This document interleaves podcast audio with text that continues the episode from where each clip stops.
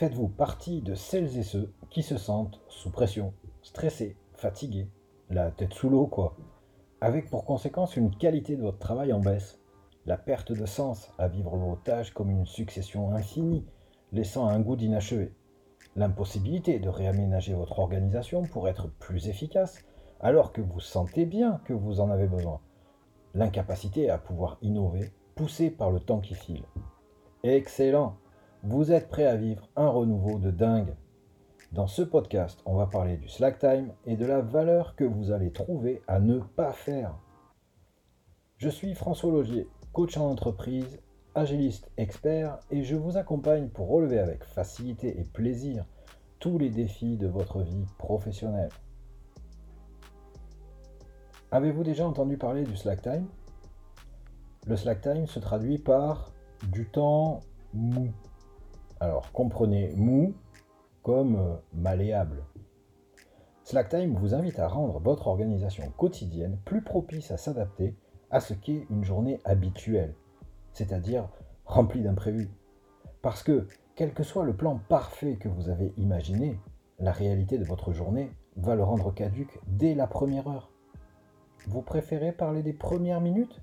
Oui, ça me va bien aussi, vous avez raison. C'est vrai que vous aviez prévu de travailler sur ce dossier urgent et important, mais en allumant votre poste ce matin, vous remarquez cet email auquel vous devez répondre, avec plein de détails, et qui vient de tout désorganiser. Et voilà une journée habituelle qui commence comme d'habitude.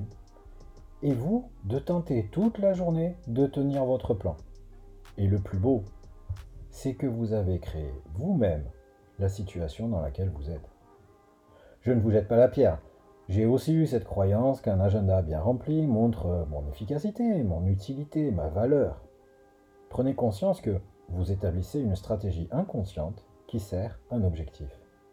Mais quel est cet objectif?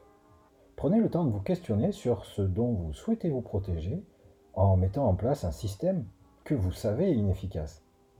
Le piège du diagramme de Gantt, c'est de vous laisser croire que chaque tâche peut suivre la précédente et activer la suivante. Ah mais moi, j'ai prévu des marges pour pouvoir tout faire dans les temps. Oui, c'est super. Et vous êtes donc capable d'alimenter votre loi de Parkinson. Celle qui active ce biais cognitif que plus vous vous donnez du temps pour faire, plus vous prenez du temps pour faire.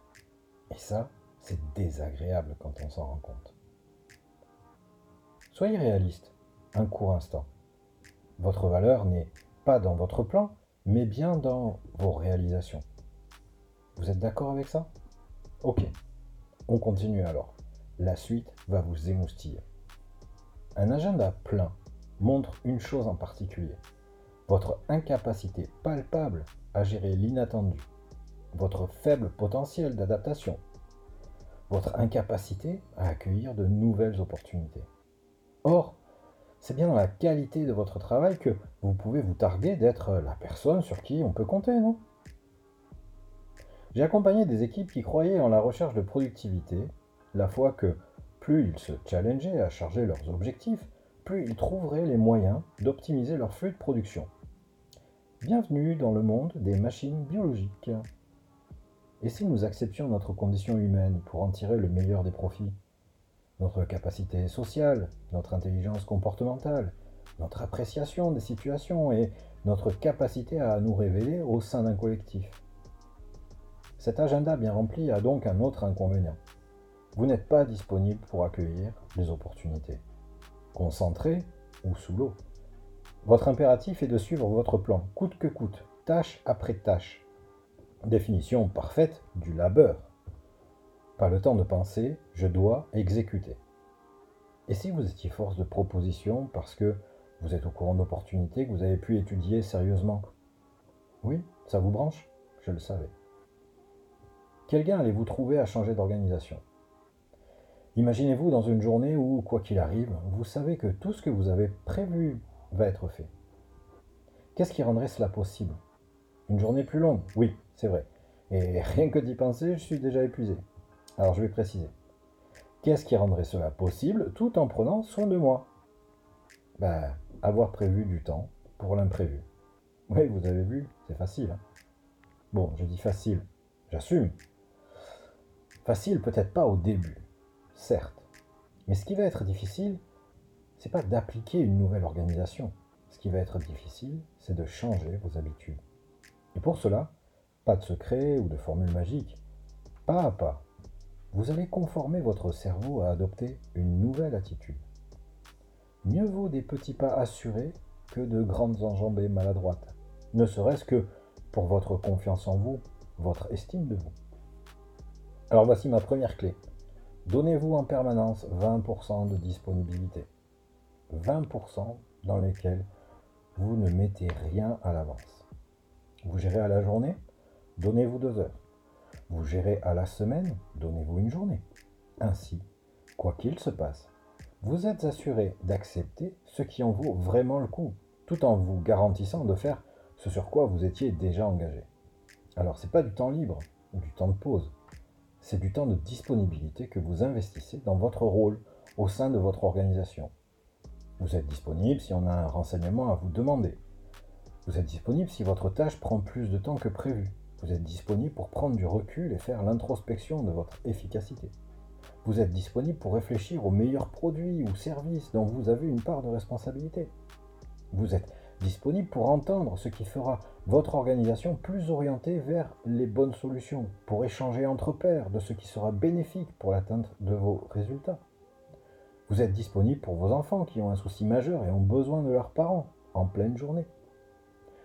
En émulant cette attitude par vos résultats et votre bien-être maintenant évident, vous profiterez ensuite de la disponibilité des autres. Ma deuxième clé, consolider. Notez tout ce qui a comblé vos disponibilités. Profitez de noter tout ce qui s'est naturellement ajouté à votre plan.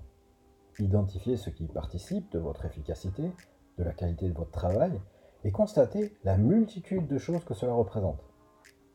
Félicitez-vous de la quantité de sujets que vous avez traités en plus de ce qui était prévu. Félicitez-vous d'avoir eu l'intelligence de laisser de la place à ce qui vous nécessitait. Enfin, ma troisième et dernière clé, dire non. Dire non à quelque chose, c'est pouvoir dire oui à ce qui est important pour vous. Prenez conscience que 20%, bon, ça peut paraître beaucoup, mais c'est en fait très peu. Vous vous rendez compte de tout ce qui va remplir ces 20%, c'est énorme. Alors pour l'instant, cela n'apparaissait pas dans votre planning, ou alors caché dans vos marges. Vous savez maintenant de quoi se compose vraiment la qualité du travail que vous effectuez. Je vous invite fortement à travailler votre non constructif. Il ne s'agit pas bien sûr de refuser catégoriquement, mais de proposer, suivant votre réelle disponibilité, ou d'expliquer à quel point vous n'êtes pas la meilleure personne pour cela, surtout si c'est urgent. Adaptez ce conseil à votre propre cas, mais ne perdez pas de vue que vous n'avez humainement qu'une capacité limitée de oui. Et vous savez maintenant plus précisément ce qui vaut un oui et ce qui devrait recevoir un non. Pour finir, si vous encadrez une équipe, donnez les moyens à vos équipiers d'être plus performants en étant plus efficaces plus tôt que plus productifs. Vous n'êtes plus un gestionnaire de ressources, mais un catalyseur de synergie. Je vous souhaite la plus belle exploitation de votre potentiel maintenant. Retrouvez l'ensemble de mes podcasts sur Spotify, Apple Music, encore. Et je vous souhaite une excellente journée bien remplie.